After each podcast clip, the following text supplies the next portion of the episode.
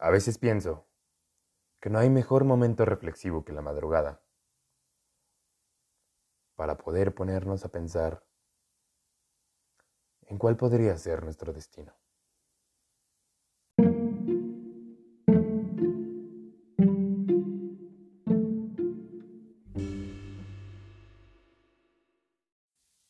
Destino.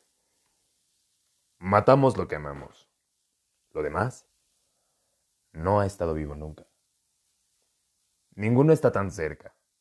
A ningún otro hiere un olvido, una ausencia, a veces menos. Matamos lo que amamos, que se sella esta asfixia de respirar con un pulmón ajeno. El aire no es bastante para los dos.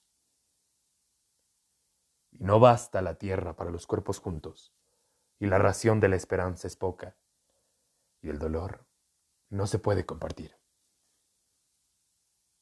El hombre es animal de soledades, ciervo con una flecha en el hijar, que huye y se desangra. Ah, pero el odio, su fijeza insomne de pupilas de vidrio, su actitud, que es a la vez reposo y amenaza. El ciervo va a beber, y en el agua aparece el reflejo de un tigre. El ciervo bebe el agua y la imagen. Se vuelve, antes que lo devoren, cómplice fascinado, igual a su enemigo. Damos la vida solo a lo que odiamos. Rosario Castellanos.